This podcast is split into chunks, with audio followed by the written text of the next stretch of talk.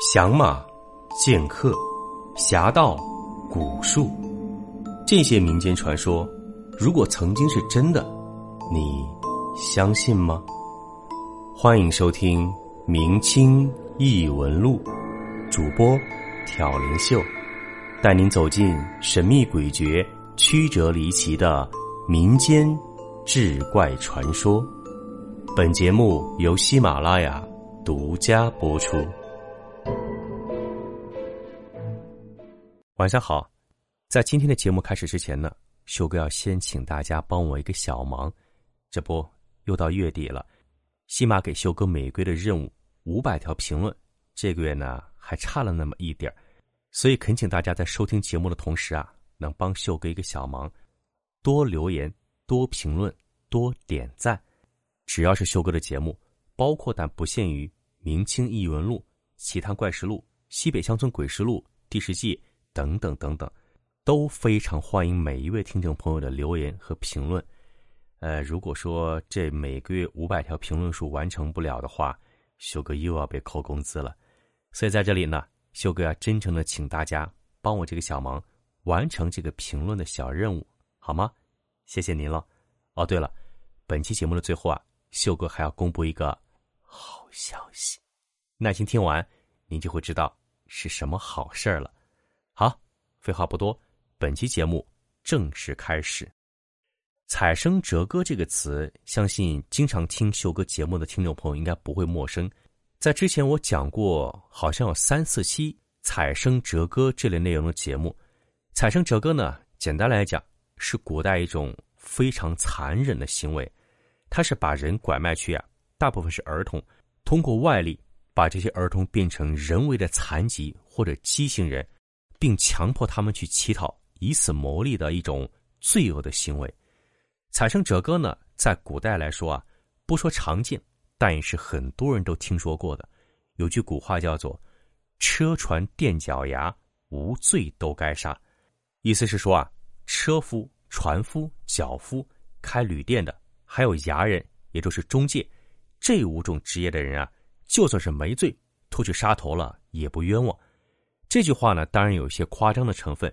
毕竟这五种职业呢，绝大多数从业者都是普通的劳苦大众。但在古代，车船垫脚牙这五种类型的人中啊，有很大一部分确实是参与了采生折割这样一种罪恶的行为的。所以说啊，无罪都该杀。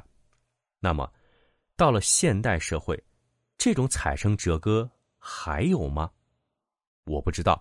但是接下来您将听到的。是一篇新闻报道。印度有一部电影叫做《贫民窟的百万富翁》，这部电影非常著名，没有看过的朋友们呢，一定要先找来看一看。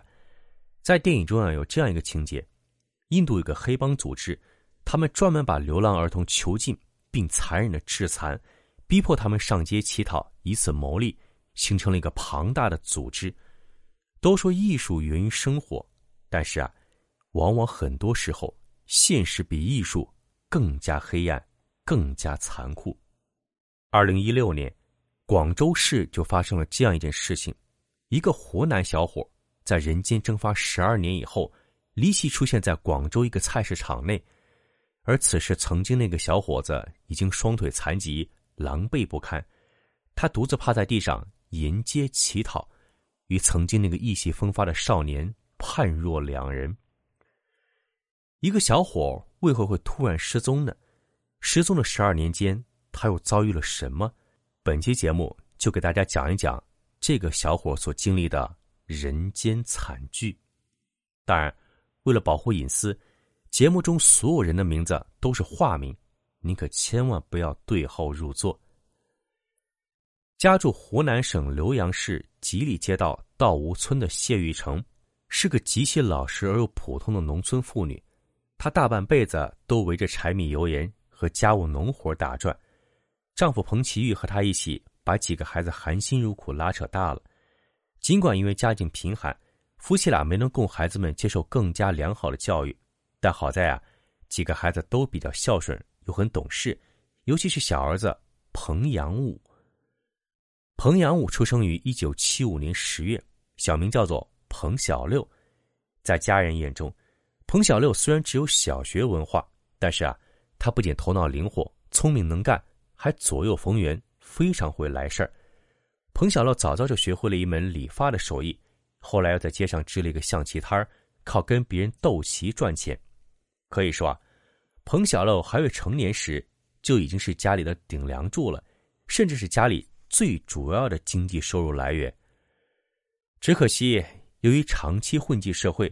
彭小乐身上多多少少有些街头混混的痞气。彭小乐十六岁时就因为盗窃牛被判入狱，而平时出入之间呢，身边有的跟着几个小弟，很有一种乡村版古惑仔的感觉。受此影响，情理之中但意料之外的事情也就发生了。在二十岁那年，也就是一九九五年，不知因为什么矛盾。彭小楼一行人和当地其他一些混混爆发了一场大斗殴，一片混乱中，彭小楼头部遭到重创，而从那以后，他就出现了严重的后遗症。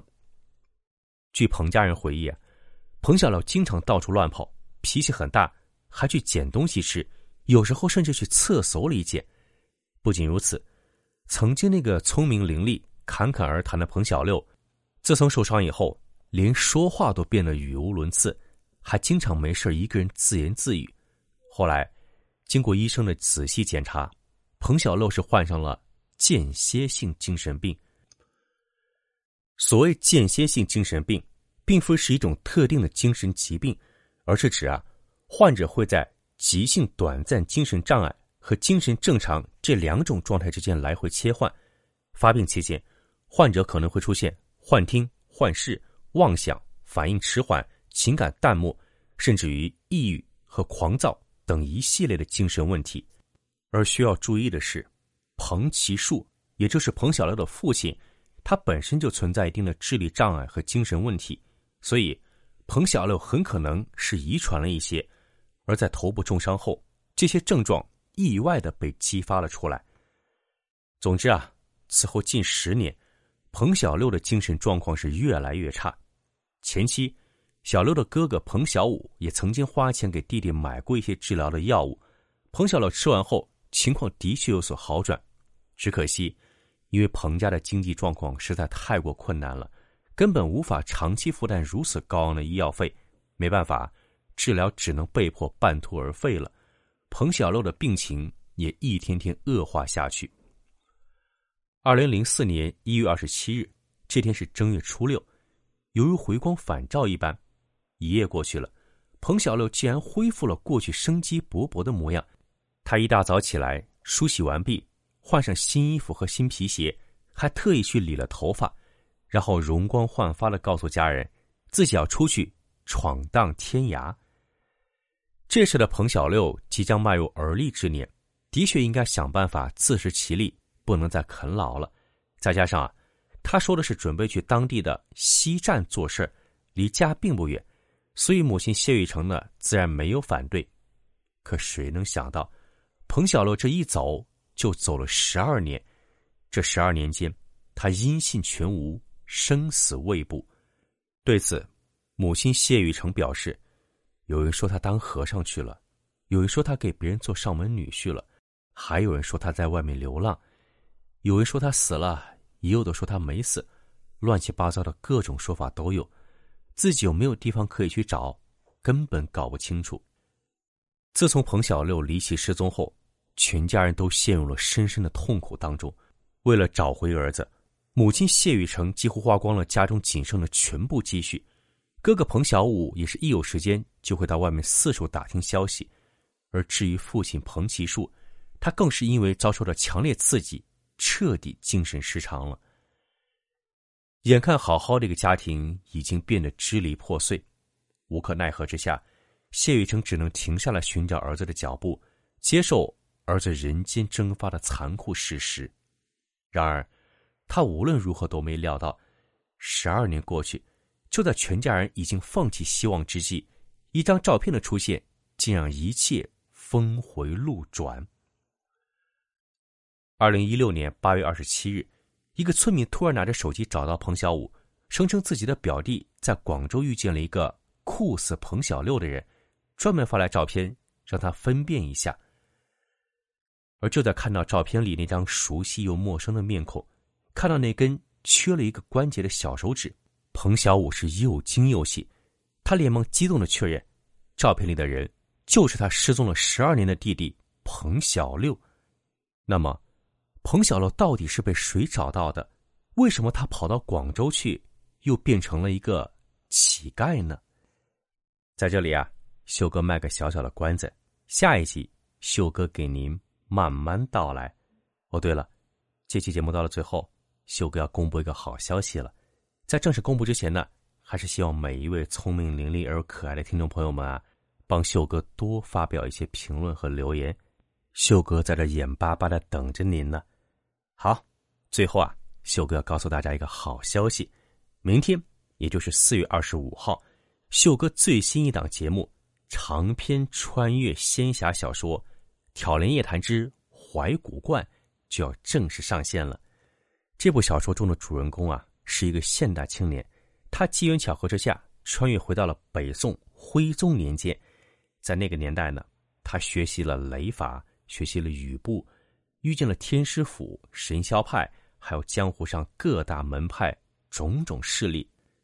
真正体会了一把什么叫做快意恩仇、江湖豪情，而且啊，他还代表大宋国去和女真族大金国来了一场血战，怎么样？光听这几句简介，是不是就很有兴趣了？而且啊，这部小说呢，秀哥会每天更新三集，让您一次听过瘾。记住了，明天四月二十五号，《挑帘夜谈之怀古怪》。就要正式上线了，赶紧订阅、收听、评论，帮修哥打个五星满分的好评哦！哦，对了，修哥会在第一批订阅的听众朋友中啊，选出三位，给您送出一份修哥亲手制作的夏日解暑好帮手。这可是修哥亲手制作的，有些听众朋友呢，去年还有前年啊，都已经感受过了。好，新节目等着您的一键三连，订阅、收听。和评论，爱你哦！本集播讲完毕，感谢您的收听。如果您喜欢，请您评论、点赞、转发。更多精彩内容，请您期待下集。听有声，选秀秀。